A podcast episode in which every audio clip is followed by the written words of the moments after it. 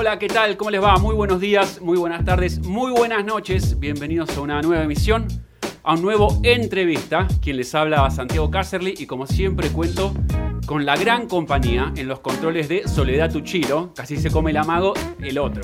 El gran compañero en el piso, Santiago Griso. ¿Cómo le va? ¿Cómo anda, Santi? Bien, muy bien, contento. Eh, ¿Por el primer calorón de la temporada 2021 o no? El primer calorón, algunos dicen este es el indicio de que vamos a tener un verano muy bravo y otros dicen esto es solamente una amenaza y pasa. Siento que todos los años se dice lo mismo, igual o no.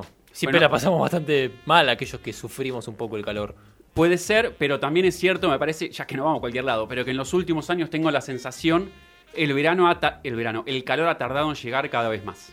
Ah, puede ser. ¿Sabes qué? Pará, en Nochebuena pasada, creo que ha habido buzo incluso. Yo estoy casi seguro que sí, eh, no la recuerdo. No sé si eso es una es bueno o malo, pero la verdad que no recuerdo la noche buena Creo que sí. Bueno, esperemos que sea así, ¿no? Aunque sea. Que, no haya que sí o sí estar adentro de una pileta, por lo menos. exactamente, exactamente. Hablando de, cosas buenas y momentos lindos, tenemos en este caso la oportunidad de entrevistar em, a una persona, a una profesional.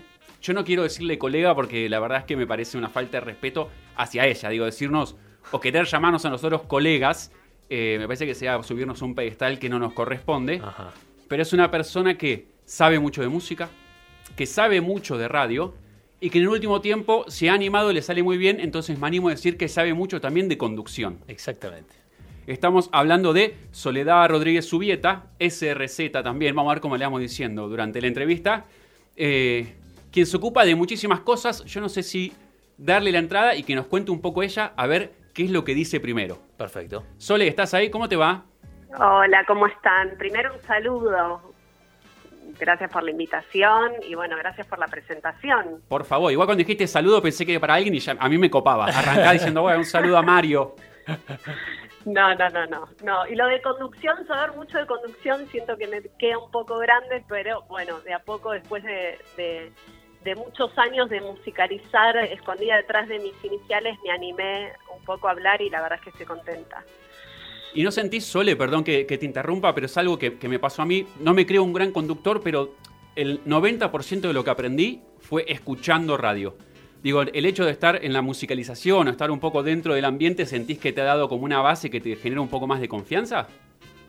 Sí, totalmente. Creo igual que es un poco como decís vos, esta cuestión de ser oyente de radio de toda la vida también, ¿no? Porque, qué sé yo, hoy, hoy a mí quizás gente, me parece que la radio necesita renovarse, necesita gente joven, es, fundamental, pero también me choca un poco quizás eh, gente joven que se acerca a la radio que nunca ha escuchado radio, cuando en definitiva es, es de alguna manera es como la base, ¿no? Después a partir de ahí igual, bueno, obviamente hay que aprender, hay que formarse, es un oficio también, pero yo creo que siendo oyente uno se, se, empapa mucho, entabla como una relación con el medio, ¿no? Sí, pienso que hacer radio es un poco, la frase probablemente no me salga bien, pero la, tengo en la mente, que es, vos para dormir tenés que hacer que dormís. Digo, tenés que cerrar los ojos y, ponerte en cualquier posición, pero digo... Hacer toda la gesticulación como para que tu cerebro entienda que va por ahí la Exactamente, me parece que hacer radio es un poco similar. Para empezar a hacer radio, efectivamente, tenés que hacer que haces radio. Digo, sentarte enfrente de un micrófono o jugar en tu casa, digo, pero tenés que hacer ese ejercicio, ¿no? Sí, totalmente, totalmente. Mm. Digo, y bueno, me parece que, los jóvenes de eso algo saben, más allá de no estar en, el contexto del estudio, digo. Sí, sí, sí, totalmente. Sí, tiene que ver también, sí, con esa cuestión quizás también de, de, ser un poco el centro por un momento, cosa que, bueno, a mí, aunque me dedique a esto y pase música y demás, quizás es algo que no, no fue lo que me motivó a hacer lo que hago, digamos. Sole, ¿qué fue? ¿Hubo un disparador en particular como para, no sé si eh, es juntar coraje, la, expresión como para decir, bueno, voy, eh, salgo de esta posición, que era justamente, eh, si se quiere, tras bambalinas, y empezar a conducir tu propio envío? al día de hoy estás al frente de Musicology en Radio con Vos, dos sábados de 22 a 24. ¿Cómo fue un poco el, proceso que, te lleva hoy el día a estar frente al micrófono? Bueno, contextualizo un poco y es que yo soy musicalizadora de radio, hago muchas cosas con la musicalización también, ahora iremos hablando de eso, pero después de estar muchos años, más o menos 15 años en metro, musicalizando nada más muchos espacios, muchas horas a la semana, pero abocada exclusivamente a la, a la musicalización, hice un cambio, bueno, me cambié, me fui de la radio después de mucho tiempo eh, y, es como que necesitaba un cambio. Fue un momento que hay momentos en la vida donde uno necesita de golpe hacer como un refresh de varias cosas y bueno, tuvo que ver un poco con eso. Coincidió justamente con el cambio, con el cambio de, emisora y ahí me animé a, bueno, a, a conducir y un poco a hablar más que nada, a ver, no lo veo tanto como, lo veo como una lo veo como un, apoyo de la selección musical que hago, honestamente, es como que no lo veo tanto como una conducción. De hecho, a mí me han ofrecido cuando estaba en metro eh, quizás participar de algún programa, eh, estando quizás como, como acompañando un conductor, y la verdad es que no me veo en, en ese rol, o sea, yo también para contextualizar un poco, estudié psicología, me recibí de psicóloga en la UBA y fue como una decisión eh, intentar dedicarme a lo que me apasionaba, que era, que era la música y la musicalización. Eh, y pasaba más por ahí. Eh, el día que decidí poner mi voz, lo pensé más desde el lugar de realmente acompañar mi selección musical, porque la verdad es que por buena que esté una selección musical, poder decir algo de una canción, contextualizarla, eh, preparar como al oyente para lo que va a Sí, no es poco, eso le digo tampoco, viste, es como, es, eh, me parece un, un, trabajo bastante más arduo de lo que muchos piensan, me imagino. Sí, totalmente. De hecho, me lleva, o sea, lo, produzco yo el programa y me lleva muchísimas horas porque además es como todo muy meticuloso. Busco una data que sea como realmente interesante, ¿no? Que el tema fue de tal disco que no sé qué, sino tratar como de contar historias. Pero a lo que voy es que tiene más que ver con contextualizar las canciones para darle, para enriquecer eh, lo que el oyente escucha, ¿no? Y complementar lo que es, la, selección musical en sí, pasa por ahí. Salvando las distancias, eh, Sole, podríamos decir que es casi como el guía del museo, por ejemplo, digo, hay una curaduría en un museo, hay cierto orden, hay ciertos cuadros expuestos y hay un guía que, eh, más allá de contarnos qué estamos viendo, nos pone un poco en el contexto. ¿Por qué, esto, por qué está esto acá? ¿De cuándo es? Te invita a un recorrido. Te invita a un recorrido. ¿Crees que más, más que, una conducción es eso, una especie de guía eh, a, través del universo? Está buena la comparación. Me parece que, eh, la, la, analogía es válida tanto para lo que es el curador, que hoy se habla, digamos, de, curaduría, y también es, es, de alguna manera como si el curador hiciera esa guía y explicara un poco quizás no tanto el porqué de por qué hago la selección de determinada manera, pero sí, me parece que está buena la comparación. Tiene que ver con, digamos, podés entender la obra de otra manera, digo, pasa con la literatura también. Eh, digo, uno puede hacer ponerse a estudiar determinados autores y quizás no necesita saber la biografía del autor para leer al autor, pero obviamente va a enriquecer muchísimo más esa lectura si uno sabe eh, la historia de la vida, el, contexto histórico en el que estaba, ¿no? Digamos, y todo eso es como que te, va a enriquecer la lectura, aunque no sea necesario que, lo sepas, ¿no? Sole, si no me equivoco, de, bueno, recién contabas de hace más de 10 o 15 años que ya eh, musicalizás distintos programas y eh, distintos eventos, distintas situaciones. Eh, ¿Considerás que, ha cambiado algo en la tarea de, de la musicalización? Eh, eh, con el correr de estos años, eh, la verdad es que me da la sensación, entre paréntesis a, la pregunta, y siento que hay un montón de cosas que me parece que pueden llegar a estimular el trabajo del musicalizador o musicalizadora, al mismo tiempo que hay un montón de cosas que me parece que pueden llegar a ser como amenazas o cosas que te pueden a uno amedrentar respecto a encarar la idea de musicalizar algo. ¿Qué, qué sentís al respecto? Ay, a ver, la pregunta es buena porque hay, hay como mucho alrededor de lo que estás diciendo. Yo justo lo tengo como bastante estudiado porque, bueno, porque es un tema que me interesa y, digamos, no me limito solamente a seleccionar canciones, sino como que de alguna manera es como que hago todo el tiempo un análisis, ¿no? De, lo, de lo que hago y, bueno, doy cursos y me pongo como un poco a investigar y tratar de tener como una lectura de todo eso para entender mejor lo que uno hace, porque me parece que también es, es bueno para, para el desarrollo de lo que uno hace. Claro. Y a ver, en realidad sí, yo creo que las plataformas de streaming cambiaron rotundamente, digo, lo sabemos, absolutamente todo. Eh, para los oyentes, para los artistas, digamos, para el negocio, realmente fue como una, una gran revolución y obviamente para los musicalizadores también, ¿no? Esto, y esto desde cualquier punto de vista que uno lo, lo analice. Eh, por empezar, que de alguna manera con, con plataformas como Spotify todos podemos ser musicalizadores en potencia, ¿no? Digamos, todos podemos armar listas. Lo que pasa es que, bueno, hay obviamente, es como que cambiaron los desafíos. Para mí todo esto en realidad está buenísimo. Yo creo que es positivo. ¿En qué sentido? Para los musicalizadores. ¿En qué sentido? Hablábamos de curaduría hace un rato, ¿no? Y hoy es como una palabra que está de moda, incluso ya se empieza a decir como que está medio bastardeada porque se usa para cualquier cosa. ¿Y por qué sucede esto? En realidad tiene que ver justamente con el exceso de información, ¿no? Digamos, nos pasa cuando estamos viendo Netflix, digamos, cuando nos sentamos frente a Spotify y queremos escuchar algo, inmediatamente nos vemos abrumados porque no podemos... Te puede inmovilizar hasta un punto. Sí, obvio, es que genera angustia. Digo, ¿cuántas veces uno se va de la plataforma sin escuchar, sin poder conectarse con lo que iba a hacer. Porque realmente es como que no estamos preparados para procesar información infinita de forma accesible, eh, o sea, accesible de forma inmediata, ¿no? Entonces ahí es donde tienen un sentido el curador y por eso se habla hoy, tanto de curaduría. El, el, curador de alguna manera te trae cierta tranquilidad, te va a mostrar un camino, te va a decir, vení, es por acá.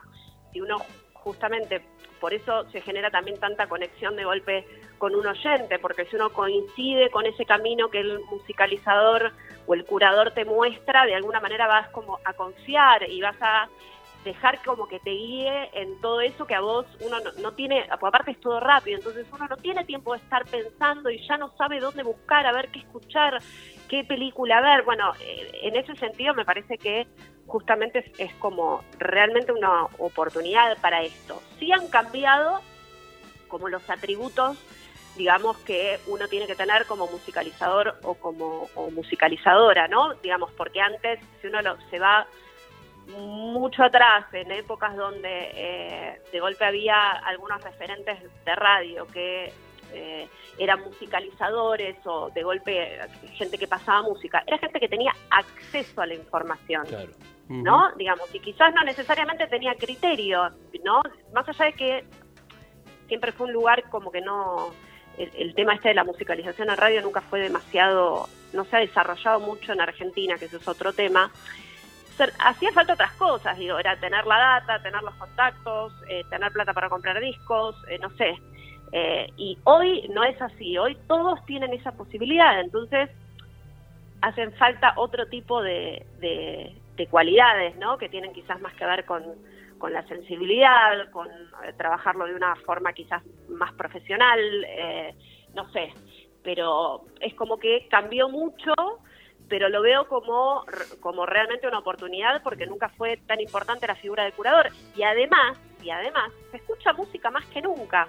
O sea, lo que ha pasado con la música es espectacular. De golpe es, como el de las disciplinas artísticas, claro, es la más accesible, la que no necesitas pagar, está en todos lados, digamos. Y antes te tenías, que tenías o la radio y si no tenías que gastar plata en discos, ¿no?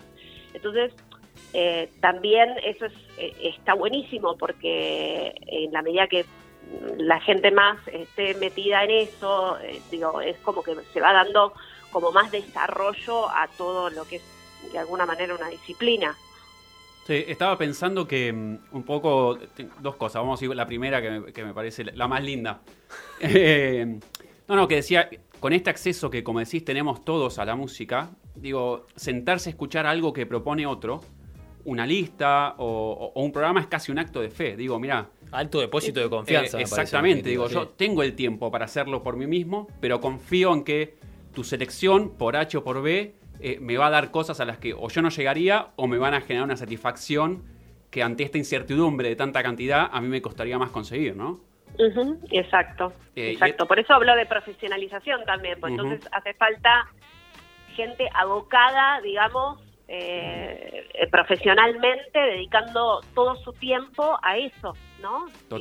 entonces uno como oyente común nunca va a llegar, digo, obviamente uno sabe lo que quiere, puede buscar, pero también eso, uno se pierde en, en, cuanto a qué herramientas, o sea, cómo llegar a esa información, porque no hace falta, digamos, no es suficiente que esté ahí, ¿no? Digo, al, al ser tanta justamente hay que ir recortando, digamos, uno ya uno pierde cuáles son los recortes, porque se ha perdido lo editorial, entonces, eh, bueno, es parte como de, de lo mismo. Pero bueno, creo que tenías otra pregunta, perdón. Yo sí, no, no, no, vos, mandale que a esto, viste, son todas ramas que nos vamos colgando. Digo, y esta, y esta tal vez es, es, menos simpática, pero vos me sabrás decir. Nosotros hace poco hablábamos con Oscar Reutemann. Oscar es el, el encargado técnico de las divisiones juveniles de tenis de mesa en Argentina. Eh, yo sé que parece que esto no va para ningún lado, pero cuando, cuando hablamos con él decíamos en su momento, todos, o todos en un momento de nuestra vida pensamos que podíamos hacer una carrera en el tenis de mesa. Hmm. Me parece que con la musicalización o tal vez eh, con el trabajo de DJ, un poco la gente piensa lo mismo, ¿viste? Tenés un amigo que un día hiciste un asado y, pegó cinco temas seguidos, que la gente medio se los aplaudió, tracks. claro. Y ya dice, che, pará, boludo, si me pongo pillo con esto, tal vez hago una carrera. Eh, y me parece que vos un poco lo, decías recién. Bueno, no, hay que profesionalizarse. hay, que, hay que laburar en serio, hay que estar 24-7 para esto. Digo, pero vos notás un poco esto de de a partir también del acceso que hay más gente que cree que lo puede hacer, lo que no significa que lo haga bien?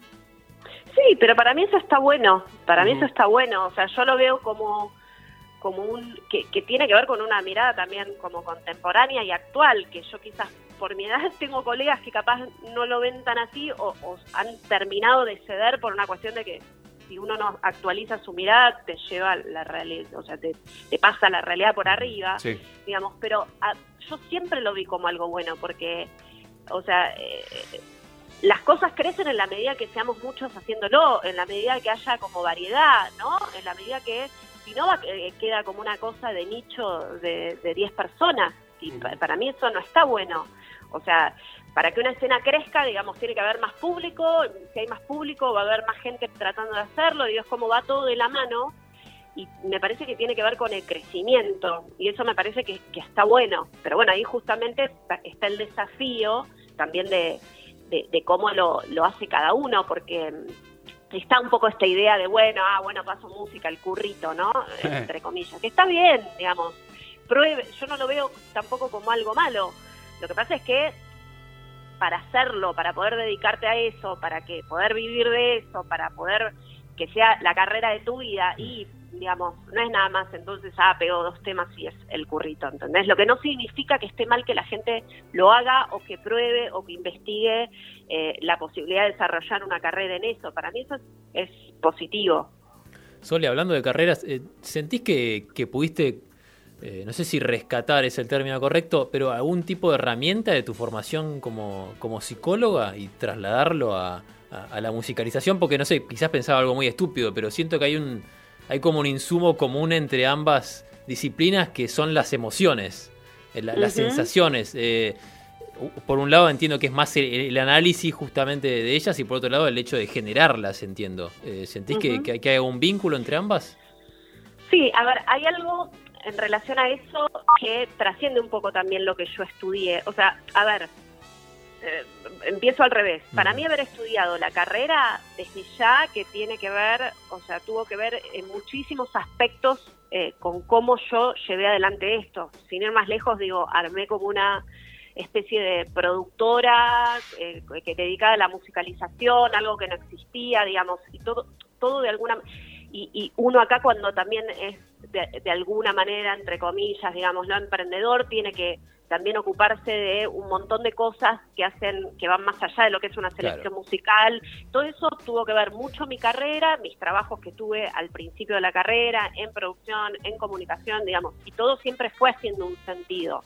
De hecho, yo tengo como la idea, o sea, ya el, hecho de estudiar una carrera universitaria, o sea, me parece como que también te va a dar una mirada distinta justamente a la persona que dice, ah, pará, acá hay un laburito, ¿no? Digamos, ya, digamos, uno está parado desde otro lugar. Y bueno, y psicología, que además de todo el tema de, lo emocional y todo eso, uno aprende, sobre todo en la UBA, como mucho también pensamiento crítico, pensamiento analítico, digamos, eso tiene que ver también justamente con que yo esté hablando de eso ahora eh, de esto, ¿entendés? O sea, eso desde ya que, que, que, está presente, y, pero también creo que hay cuestiones que tienen que ver como con, con la sensibilidad, con la empatía y demás, que por más que uno estudie psicología y puede y, va a estar estudiando eso y necesita eso para ser un buen psicólogo, tampoco te lo da, te lo garantiza la facultad, ¿no? Eh, digamos, son cuestiones que tienen quizás más que ver con la personalidad y que uno los va trabajando de distintas maneras, sea por la formación que tiene o también por cuestiones como personales, de terapias propias, de trabajos personales de distintos tipos, ¿no? Pero desde ya que obviamente está, está muy relacionado con, con, la psicología y, bueno, esta mirada justamente tiene que ver con eso. Y lo que me parece interesante también es que de alguna manera hizo que yo eh, eh, encare esto de, de, otra forma, distinto a un DJ. Yo por eso me como que generalmente trato de distinguir lo que hago del DJ, por muchos motivos. Uno tiene que ver con eso, o sea, yo no tengo como un, abordaje, un abordaje diferente a lo que hago a quizás una persona que, que, no sé, un DJ de música electrónica, ¿me entendés? No, lo digo para nada peyorativamente, sino que creo que es como, es distinto, digamos, tengo otro, otra, eh, otra forma de encararlo, sí, sí, sí, sí, otro enfoque, eso. Estamos hablando con Soledad Rodríguez Subieta, SRZ, o eh, vamos a decirlo bien, Soledad Rodríguez Subieta, a.k.a. SRZ. eh, Sole, ¿sabes que yo eh, justo hoy la recordé? Hace una cosa de, 10 días me crucé con, una cita que hoy la googleé y se la atribuyen a Basquiat. A mí eso me genera un poco de ruido, porque sabemos un poco cómo funciona el tema de las citas de internet. A chequearlo. Pero, pero que decía algo así como... Eh, dice, decía, con los, los cuadros son para decorar el espacio y la música es para decorar el tiempo. Em, hmm. ¿Vos crees que, con, modular intentás ir un poco para ese lado? podría ser como, como el el eslogan. Gracias, Santi. Sí, eh, sí, no sé si, la verdad es que nunca lo había escuchado y está buenísimo. O sea, es un poco cursi, pero me eh, gustó, ¿eh? A mí, a mí me, llegó al corazón. sí, son disparadores, me parece que está bueno. No sé si lo veo, o sea, lo de modular de alguna manera parte justamente de un montón de premisas de, de, entender a la música desde distintos eh, aspectos, ¿no? Eh, que la música, por ejemplo, y, está muy enfocado también al, trabajo capaz con marcas, con locales, y es que la música, por ejemplo, comunica, ¿no? Si uno entra a un local, te habla de, te va a decir un montón de cosas de la marca y del local. Eh, también yo, yo le puse como bajada en su momento, digamos, cuando armé el, proyecto, le puse como bajada decoración sonora. Sí. Que bueno, hoy no sé si usaría el mismo, el mismo término, pero bueno, fue, salió de, un brainstorming y estuvo bien. Pero en parte también por cómo interactúa con el espacio físico eh, la, la música. Uno tiene una percepción, uno entra a un lugar y está sonando algo, lo quizás lo percibe de una manera distinta a si está sonando una cosa completamente distinta. Es como que predispone los sentidos, eh, predispone los sentidos. Absolutamente. Eh, y quizás lo veo más desde ese lugar, pero son formas, o sea, no significa que no entienda esto de decorar el tiempo, que tiene que ver en realidad más que nada con, con la cuota más íntima de, eh, de la compañía y cómo la música, digamos, te acompaña, o sea, te ayuda a, no te ayuda a pasar el tiempo, digamos, pero acompaña el transcurso del tiempo, ¿no? Generando como un montón de cosas.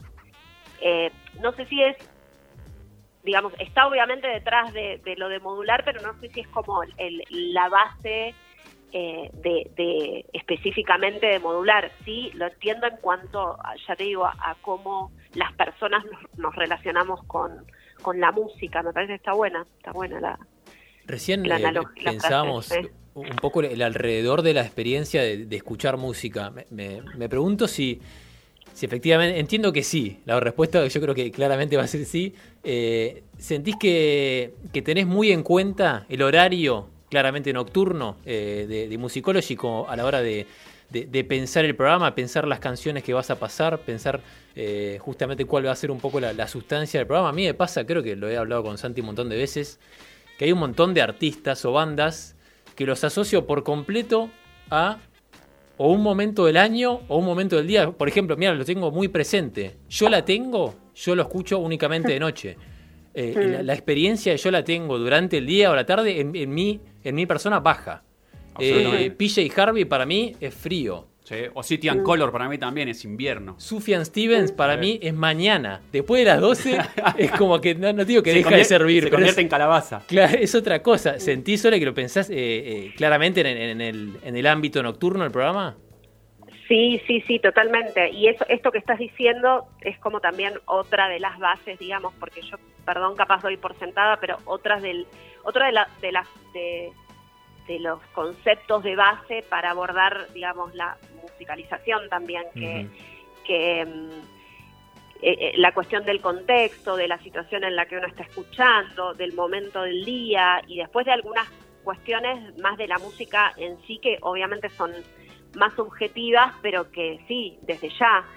Eh, y de hecho yo los espacios que tenía en Metro, que eran tres, eran todos muy distintos entre sí. Claro. En parte por, digamos, una cosa era el, segmento que era solo musicalización los fines de semana a la mañana muy temprano, distinto era la noche acompañando una conducción y eso lo tengo pero clarísimo y eh, digamos es parte justamente de, de lo que tiene que entender un, musicalizador, digamos, a nivel profesional, que salirse también un poco, un poco de uno y poder entender eh, que, o sea, poder hacer algo, poder pensar en un oyente, ¿no? Porque si no, digamos, yo no es que, ay, bueno, que eso, esto es algo igual que lo he aprendido con los años, ¿no? Porque yo era como muy, yo era eh, muy de perfil melómana tengo 40, o sea, de una época donde capaz también la, música ahora está de moda, pero antes los melómanos éramos como más freaks, ¿no?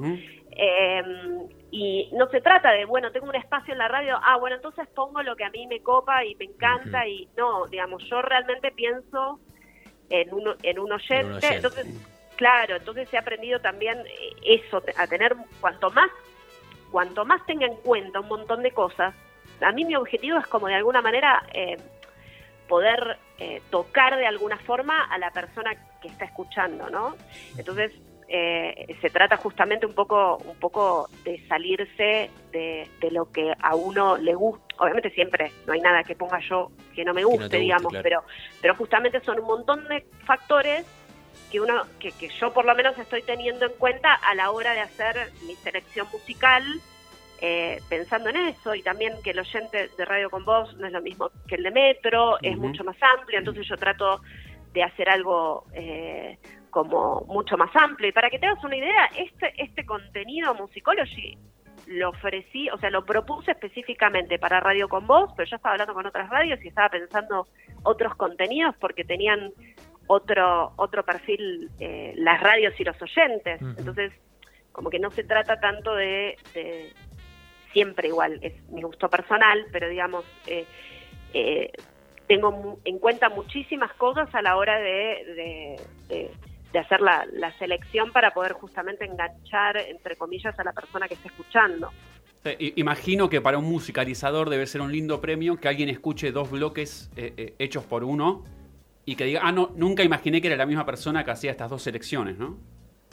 Sí, sí, o, o poder, esta cuestión de poder de que haya público tan dispar que valore lo que uno hace. Total. Eso es como para un desafío pero que, espectacular y está buenísimo que como lograrlo. Que, que, son eh, son cosas como también que he decidido yo, ¿no? Y que tiene que ver también con la propuesta de y esta cuestión como de eh, la identidad del la bajada del programa es un crossover de décadas y estilos. Entonces esta cuestión como de mezclar música de distintas épocas, donde yo sé que hay no solamente gente de distintas edades, sino públicos muy distintos, digamos, perfil más rockero, con otros perfiles capaz más, no sé, más electrónico y de alguna manera es como, puede ser como una experiencia que está buena escuchar para, para eh, gente de perfiles muy distintos y edades muy distintas y eso me parece que está bueno. Sí, aparte me imagino la, la sensación de eh, que alguien escuche lo que uno propone por primera vez y que es probable, no sé si es probable, es posible que eso le cambie la vida. Digo, me parece que todos los que los que hacemos radios porque hemos escuchado y nos gusta, y me parece que casi todos hemos encontrado alguna vez en alguna radio un tema que dijimos, pero la puta madre, ¿dónde estuve hasta hoy que no escuché esto? Y a partir de ahí, viste, es como que se abre una vertiente en tu vida y, el universo se sigue expandiendo, me parece una cosa maravillosa. Em, perdón, te interrumpí, dale. No, no, no, no, no, sí, sí, totalmente. De hecho, bueno, en, en el fondo siempre es el motor, ¿no? Y por, el otra vez me lo preguntaban y digo, una pregunta tan básica, pero capaz uno se lo, no la tiene presente todo el tiempo. Y digo, bueno, pero ¿por qué lo empezaste a hacer? Hmm. Tiene que ver con esta cuestión de, ay, de que otra persona sienta lo que yo estoy sintiendo cuando escucho a este artista o esta canción, ¿no? Y eh, se trata un poco, un poco de eso. Lo que pasa es que, bueno, hay veces que, sobre todo en la radio, que uno no puede ponerle, quizás si fuera por mí pondría, armaría los bloques de una manera que la, gente termina abandonando, no tiene que tener en cuenta el medio. la eh, dinámica. la dinámica, digamos, un montón de cosas que se aprenden, que, se aprenden con el tiempo. Eh, digamos, para poder llevar a la persona a que puede, a que, a, que conecte con esa canción, porque si pongo cuatro cosas raras seguidas, ¿entendés? Nunca van a llegar y va, la gente, o sea, es como que terminas abandonando, ¿no? Es como todo, también es un, trabajo eso, eh, de ir como guiando. Pero, pero sí, está buenísimo, se trata en un punto de eso, como de querer, de querer generar en otro esa, esa, esa hermosa sensación que siente uno cuando, cuando disfruta de una canción. A mí lo que me parece interesante es que en un mundo en el que todo se va atomizando y cada vez hay más productos de nicho, eh, lo que vos proponés es lo contrario. Es decir, esto no es para los que les gusta el rock eh, americano de los 70. O esto no mm. es, viste, para... Esto es cuanto más amplio mejor.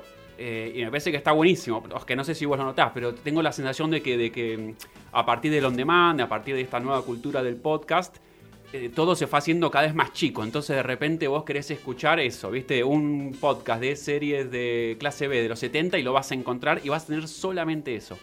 Está bueno tener un espacio en el que eh, sea un poco más amplia la propuesta.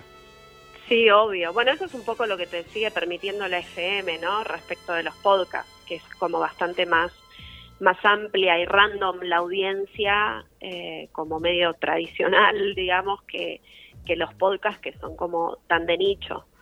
Eh, pero sí, totalmente, totalmente. Es una tendencia también afuera, eh, en, en FM, esta cuestión de, de, los programas específicos, ¿no? O, incluso de radio, tipo radio de jazz, radio de, afuera se ve una tendencia mucho más grande quizás que acá, pero bueno, acá tampoco ha habido históricamente demasiadas radios orientadas a lo musical, lamentablemente. Diría, Sole, que, sos más bien metódica, digo, hace mucho que, que, trabajás eh, justamente en esto, en lo que es musicalizar, eh, a la hora de descubrir música. Eh, realmente me, intriga mucho cómo es tu proceso de...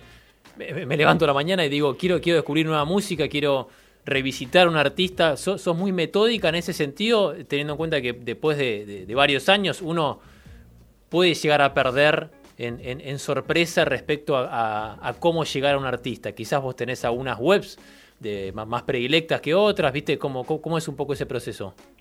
Sí, a ver, soy yo soy muy, soy como medio una hormiguita eh, y muy, muy obse eh, con un montón de cosas. De hecho, bueno, el curso de musicalización que doy, que un poco comparto mi experiencia, ¿no? Tampoco tengo la verdad de cómo hacerlo, pero sí muchos años de hacerlo y de como de haber logrado algo en relación a eso y hablo mucho de eso como que es parte porque quizás a uno a quien le gusta la música o al que le gusta escuchar música quizás todo el tema más de, la organización y de establecer un método de trabajo y todo eso como que fiaca, ¿entendés? No sé, mm. quizás no se le presta tanta no, no es el, el perfil, yo como que mezclo un poco las dos las dos cosas. Yo cuando digo que era melómana freak, por esta cuestión como muy de, de nerd y de investigar mucho y dedicarle mucho tiempo y de eso, de establecer métodos de trabajo para lo que hago. Yo le dedico mucho tiempo a eso, a, eh, no sé, eh, establecer como eh, una dinámica de trabajo, una dinámica de trabajo que tengo que ir cambiando para no llegar siempre a lo mismo. Claro, claro. Donde tengo que usar herramientas, o sea, todo bien, pero hay que salir de Spotify. O sea, si uno quiere eh, eh, a mí Spotify me parece una maravilla, una herramienta increíble, está buenísimo ahí tener todo. Pero como dices en el programa, un poco luchás contra el algoritmo, eso está claro. Exactamente, sí, es yo entiendo que da mucha fiaca, porque justamente te come porque la experiencia de uso es tan cómoda que uno no quiere saber nada después con un player de otra web, porque aunque porque no tienen punto de comparación, pero bueno, es como tomarse ese trabajo de decir, bueno, hoy escucho en otro lado y no voy a escuchar ahí, ¿no? Eh, o yo sigo escuchando, digo, tengo como mis, mis sistemas donde me sigo organizando para escuchar eh, lanzamientos y discos enteros, pues todavía valoro el formato, obviamente, por lo generacional y demás, pero te sigo dando como... Y bueno, esa información capaz no la tengo eh, de forma ordenada y accesible en Spotify, me tengo que organizar de otra manera. Sí, todo eso eh, a full, o sea, como es parte de mi trabajo. Pensá que todos los días yo estoy escuchando música, pero no es que pongo una playlist de Spotify, o sea, em, voy como usando distintos recursos para, para ir descubriendo, digamos, de distintas maneras. Lo que voy a agregar yo es, em, y no es que esté en contra de Spotify, está todo bien, pero eh, he descubierto a mí que, las recomendaciones de YouTube me hacen tanto más feliz. Eh, sentí que es otro mundo distinto. Es es un mundo distinto. YouTube me conoce, eh, eh, casi tanto como mi madre. Eh, musicalmente mucho más. Vos sabés que no es la primera vez que me lo dicen. Yo, a mí, justo eso nunca, nunca usé la plataforma mucho YouTube, la verdad, para eso.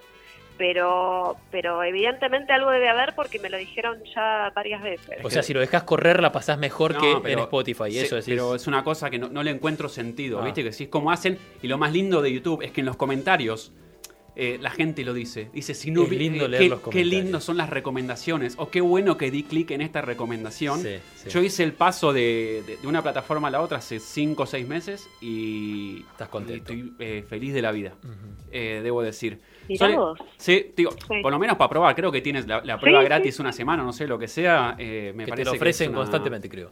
Es una buena alternativa. Todo depende también de eh, cuánto, cuántos datos ya tengan ellos de vos, por supuesto. ¿no? Yo tengo cuenta de YouTube hace 12 años, entonces ellos tienen un registro de, mis gustos que es mucho más amplio que lo de Spotify. Que también pensaba en, eh, creo que lo hablaba con vos, Santi, en su momento, es eh, me da un poco de, no sé si es un tema generacional, un poco de, de, fiaca o de pereza tener que arrancar de cero y explicarle Spotify. Yo cuando me, me instalé la primera vez y me pedía, bueno, decinos qué te gusta. Claro. Decía, boludo, de verdad, hay otro que ya me conoce, tengo que empezar, porque aparte uno en el momento tampoco se acuerda, viste, de todo. Sí. Entonces me parece que, ya desde el comienzo es un perfil muy recortado, sobre todo los que nos gusta escuchar música. Hay gente que escucha solamente un género o una cosa y no se va a hacer tanto rollo, pero de repente para los que tenemos un poco más de, o queremos un poco más de variedad se vuelve un poco más difícil. Eh, entonces, por eso digo, yo soy eh, equipo... A tener en cuenta YouTube. Equipo YouTube y, me, y, tengo la sensación de que al artista tal vez le paga un poco mejor, pero no vamos a entrar en, no vamos a entrar en, ese mundo. Eh, Solo hace un rato cuando decías que eras un poco obsesiva, eh, estaba pensando si lo sos también con, el soporte o el formato. Digo, ¿te interesa mucho la, calidad del audio? ¿Vas en busca de eso? ¿O a la hora de, de, estar escuchando no te cambia tanto la vida? No, no, me cambia, me cambia. Me cambia con, así como soy Así como para escuchar música fui aprendí a ser cada vez más abierta, contrariamente a lo que quizás pasa. Eh, no, con la calidad del audio sí, sí, sí. De hecho, de un teléfono no te puedo escuchar directamente. El parlantito del teléfono te, te, asesina, solo imagino, ¿no? Sí, me asesina, me asesina. No, no, no, no puedo. Pero bueno, eso también, qué sé yo, eso es, es sí, es la edad y bueno, son también como vicios de, de lo que uno hace. Pero me pasa también en los eventos, digo, es como que me necesito escuchar, necesito escuchar bien, necesito escuchar en buena calidad, que haya grave, sí, sí, soy, soy medio hincha con eso. Sí, me parece, acá creo que con Santi vamos a, vamos a coincidir que somos fieles defensores de lo que muchos quizás en, forma despectiva llaman la ceremonia. Yo soy más del CD que, que, que del disco vinilo, por ejemplo. Eh, entonces, como a mí realmente eh, me gusta mucho la idea de poder abrir un, CD nuevo. En hace mucho que no lo hago, realmente, hace mucho que no, no voy a una disquería a comprarme un disco. Pero me parece que también está bueno defender, quizás sin tantos argumentos racionales, el hecho de escuchar la música eh, vía CD, en mi caso, leer qué es lo que tiene para contarme el artista en su en, su trabajo, ¿no es cierto? En, las, pienso las fotos, la producción del disco, digo, me parece que también está bueno poder defender eso y entender que, que toda esta ceremonia alrededor de, la música, en, muchos aspectos, eh, es disfrutable y, punto. Tampoco tengo que estar argumentando demasiado por qué me gusta abrir un disco. No sé, yo me, me acuerdo Blunderbuss de Jack White, por ejemplo. ¿Dónde lo compré? ¿Cuándo lo compré? El olor del disco, ¿viste? Es como, me parece que está bueno, tenemos que dejar de librar esta batalla y a los que nos gusta que nos dejen vivir en paz. Sí, obvio, obvio. Yo trato de no ser muy nostálgica, pero me parece que hay un montón de cosas alrededor de eso, desde que el soporte, que la cuestión material te ayuda a, no sé, relacionar más eh, con la memoria fotográfica a una época o no sé. Para mí ahí la clave también tiene que ver, no la clave, para mí desde el punto de vista que es muy importante también es por la cuestión de darse el tiempo para escuchar, porque que tiene que ver también con el tipo de música, o sea, e, en todo este cambio que hablábamos, ¿no? Y de, que ahora que está buenísimo que cualquiera pueda subir sus canciones y todo eso, lo que sucede también es que eh, digamos, que se haya acortado tanto el camino hace que haya también mucha cosa que capaz no vale la pena, no lo quiero decir despectivamente, ¿no? Pero digamos, eh, es, la, es la contracara de, de, la democratización, que me, insisto, me parece bien, pero trae aparejado esta cuestión de que es todo mucho más descartable, entonces los temas sueltos, que Spotify, que si no escuchas los primeros temas no sé qué.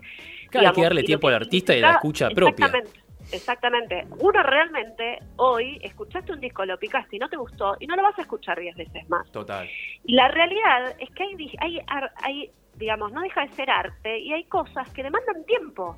Yo eh, en ese sentido es como más lo pienso. ¿Cuántas veces nos pasaba que uno tenía los discos que tenía y te comprabas el disco y no sé, no lo ibas a cambiar, no te había gustado, pero no lo ibas a cambiar y lo terminabas escuchando porque era lo que tenías, no sé, 20 veces y eso que al principio no te gustaba terminó siendo uno de los discos que más se optó, pues entablaste una relación de otro tipo. Era una obra más compleja que te demandó tiempo y que terminó siendo una relación mucho más profunda. Eso se perdió y yo lucho mucho contra eso, más que nada. Me pasa también con, yo leo mucho, me pasa mucho también con la literatura, digamos. Hoy uno no tiene ganas de leer una novela de 700 páginas que cuesta. ¿No? Digamos, y por eso son todas las novelitas de 90 páginas, todas muy, light, muy light. Tiene muy mala prensa la complejidad, ¿no? Un poco, me parece. Exactamente. Y para mí, por lo menos para mí, digamos, no todo el mundo es igual. A mí me gusta también como el desafío intelectual de alguna manera. Me parece que, que y además, qué sé yo, es como una cuestión también de, de, de que de que es un poco cruel que no haya tampoco espacio para artistas que tengan otra propuesta, ¿no? Y es como que de alguna manera termina nivelando mm, medio abajo todo eso, ¿no? Esta cuestión básicamente de que uno no se pueda tomar el tiempo para abordar una obra, es como todo mucho más descartable. Yo lo veo desde ese sentido que me, me, como que me, me duele un poco porque digo, bueno, pero ¿a dónde vamos entonces con la música, no?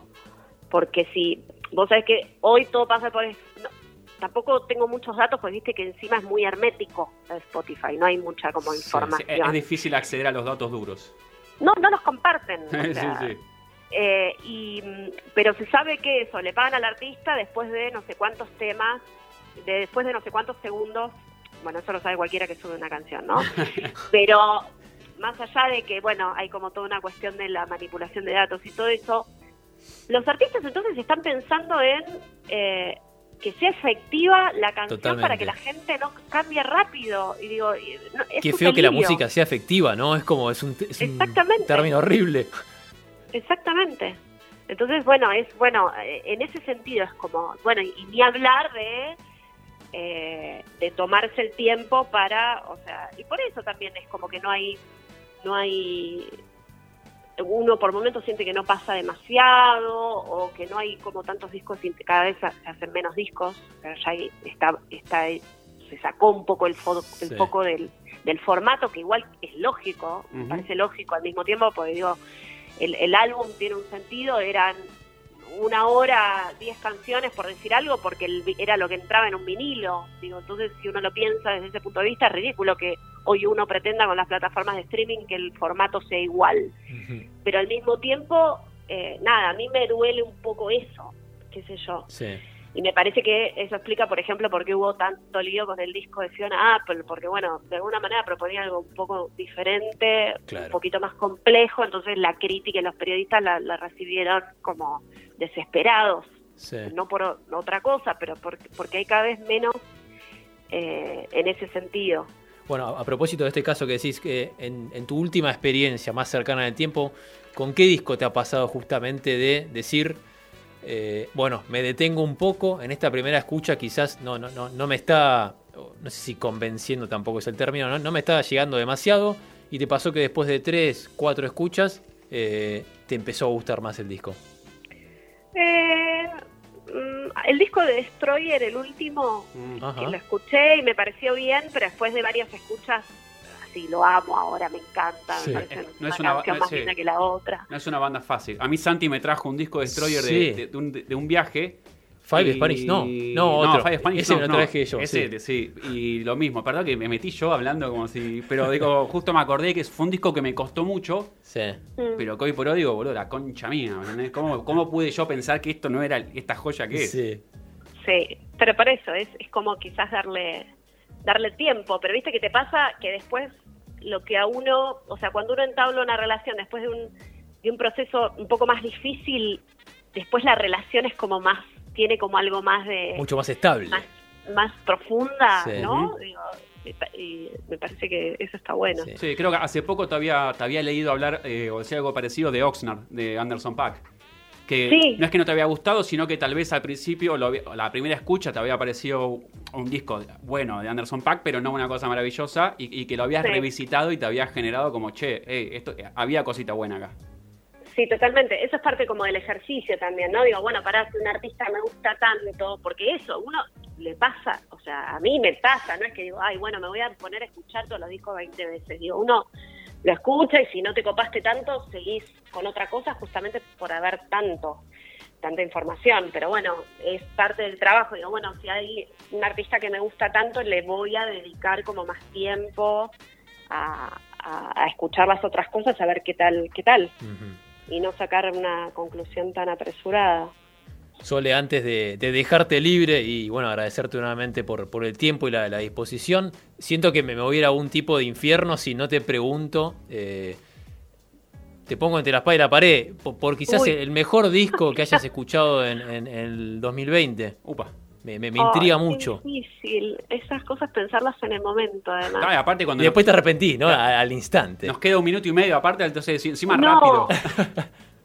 no, a ver, Puedes optar por no contestar, Sol, quédate tranquilo. No, no, no, no, siempre aprendí que algo hay que decir, pero no sé si puedo elegir un, vale que no sea un disco. Sí, obvio. Eh, últimamente estoy escuchando mucho jazz y estoy muy copada con, con eso. No soy una entendida igual, pero, pero me pasa eso. Quizás porque justamente también al, al dedicarte a esto uno cambia la relación con, con la música digamos, como que eh, estoy todo el tiempo escuchando música y no, no dejo como de, estar seleccionando canciones mientras escucho, ¿no? Y el jazz me, me permite, me lleva como otro, a otro estado mental, digamos, donde logro como desconectar más y me, me reconecto de otra manera.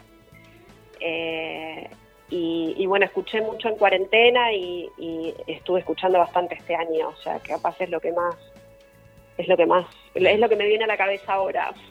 Espectacular, espectacular. Vale la recomendación entonces. Eh, Kamasi Washington hizo un show en vivo para el festival de Adult Swim.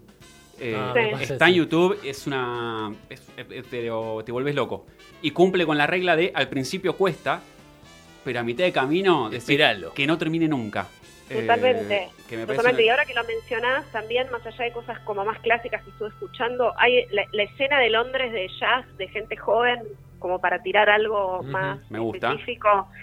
Hay unas cosas increíbles. O sea, eh, hay una, está como a full la escena, la escena esa y, y hay cosas muy interesantes.